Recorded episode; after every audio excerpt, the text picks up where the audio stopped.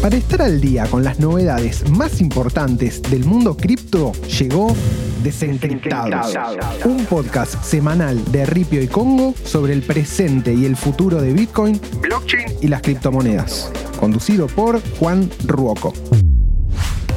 Bienvenidos, bienvenidas y bienvenides a Desencriptados. Hoy vamos a estar haciendo un repaso de las noticias más importantes de esta semana relacionadas con Bitcoin y las criptomonedas. Nuevo sponsor para la Conmebol Copa Libertadores.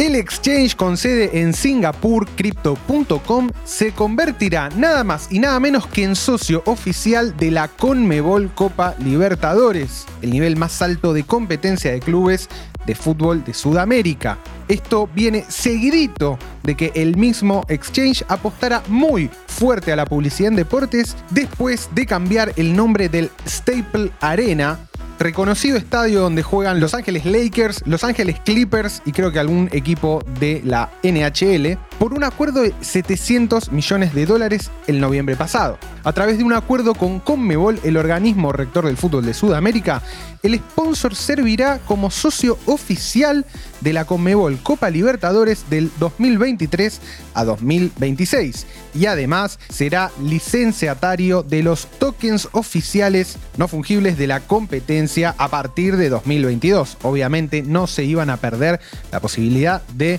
timbearse unos lindos NFT de la Copa Libertadores. Esto lo reveló la propia compañía en un comunicado de prensa la semana pasada. El acuerdo convertirá al exchange de Singapur en un nuevo participante de la tendencia de NFTs en el fútbol latinoamericano. Recordemos que en julio la Conmebol se había asociado con Eternity Chain para crear el NFT del trofeo número 47 de la Copa América, el torneo de selecciones más importante de América Latina, ganado por la selección argentina, Lionel Messi y nuestra querida Escaloneta. El fútbol americano se sube así a la ola de sponsors cripto en todo el continente que ya abarca a la Fórmula 1, el béisbol, el básquet y varios deportes más. La manija no se detiene.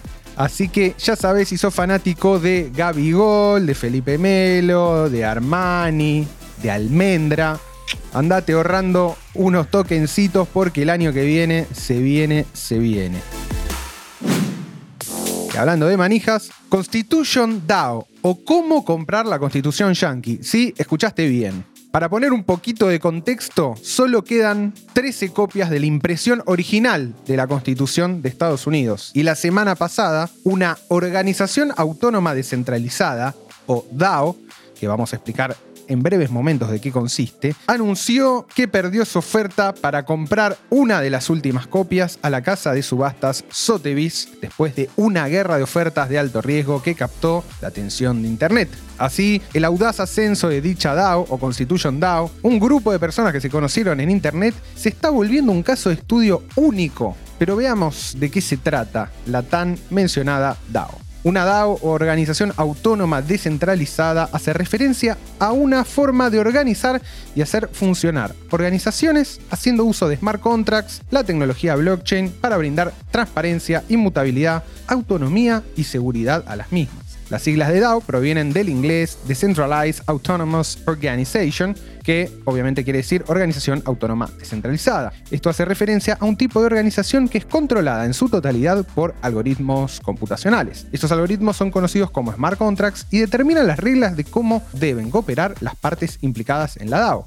Para ponerlo en limpio, en una DAO no hay jefes, no hay empleados, ni la posibilidad que te hagan una manganeta, porque todo está controlado, verificado y preestablecido por el protocolo y las operaciones quedan grabadas en la blockchain. Si no sabes bien de qué estamos hablando o te parece algo confuso, te recomiendo que escuches los primeros 10 capítulos de este podcast en donde ahondamos en todos estos conceptos más técnicos. Pero volvamos a la constitución. Después de una breve ráfaga de emoción en Twitter, algunos miembros del grupo anunciaron erróneamente que habían ganado en un chat en vivo de Twitter Spaces, la DAO finalmente emitió un comunicado diciendo que pese a todos los esfuerzos, habían perdido. El grupo, de todas formas, batió el récord por la mayor cantidad de dinero financiado mediante crowdfunding en menos de 72 horas, según afirma el comunicado. Al momento de grabar este podcast, Constitution DAO tenía acumulados 53 millones de dólares que se habían recaudado a través de más o menos 11.608 Ethers. Uno de los organizadores anunció en el canal de Discord del grupo que se perdió porque no se había recaudado suficiente dinero no para comprar la constitución, sino para crear una guarda especial que era requerida para mantener y cuidar el documento de manera continua. Los participantes de Constitution DAO podrán recuperar su dinero si así lo desean, dado que no hay ninguna obligación contractual en mantener los fondos una vez caída la instancia de comprar la constitución. Pero no todas son malas noticias. Digamos que el antecedente de este esfuerzo, desarrollado en gran parte a través de Twitter, Discord y demás plataformas sociales, es una ventana a cómo podría verse y sentirse un esfuerzo comunitario en un universo Web 3, que es la forma en la cual muchas personas se están empezando a referir no solo a las criptomonedas, sino a todas las comunidades de consenso creadas alrededor de las mismas. Acá estaríamos viendo o estaríamos viendo un atisbo de lo que sería el futuro donde la propiedad compartida y la transparencia serían principios rectores para cualquier organización creada a través de Internet. Las oportunidades presentadas por la estructura de las DAO no son para nada despreciables. Se calcula actualmente que entre todos los contratos que forman las Decentralized Autonomous Organization hay más de 6 mil millones de dólares bloqueados. Si te quedaste con alguna duda o con algún concepto que querés profundizar, te recomendamos que entres en launchpad.ripio.com, el sitio educativo de Ripio. Vas a encontrar guías completísimas sobre Bitcoin, Ethereum, DeFi y un montón de cosas más, así como videos, blog, noticias y un montón de información para seguir aprendiendo de criptomonedas.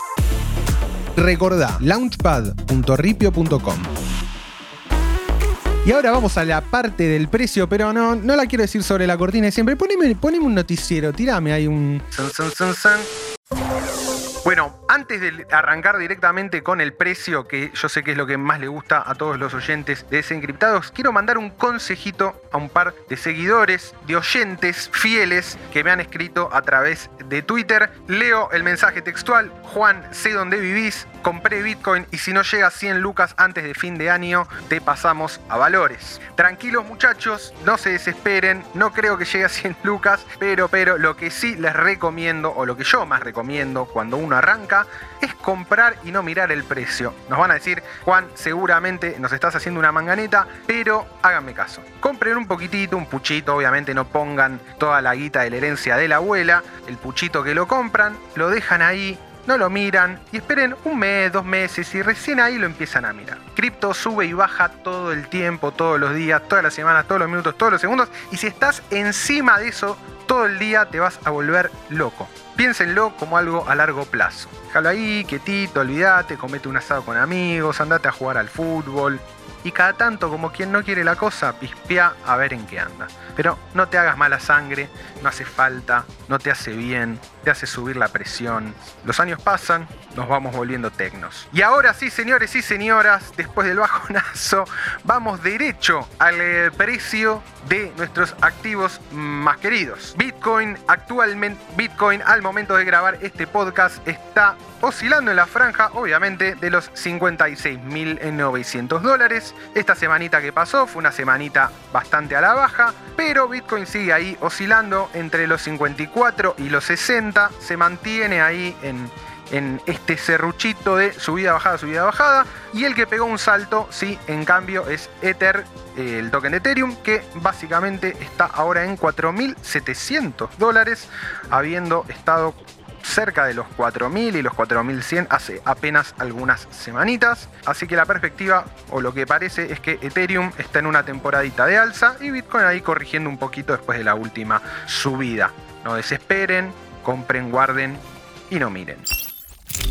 Y ahora sí, llegamos al final de Desencriptados. Mi nombre es Juan Ruoco y estas fueron las principales noticias del mundo cripto presentadas por Ripio. Nos encontramos la semana que viene en el próximo capítulo de Desencriptados.